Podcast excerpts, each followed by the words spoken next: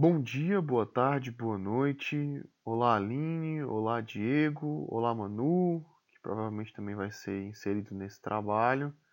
Estou fazendo esse vídeo para apresentar o gerador de pós-vendas que vai ser disponibilizado brevemente para nossa força de vendas no comercial. E para começar é importante a gente entender qual foi o desafio.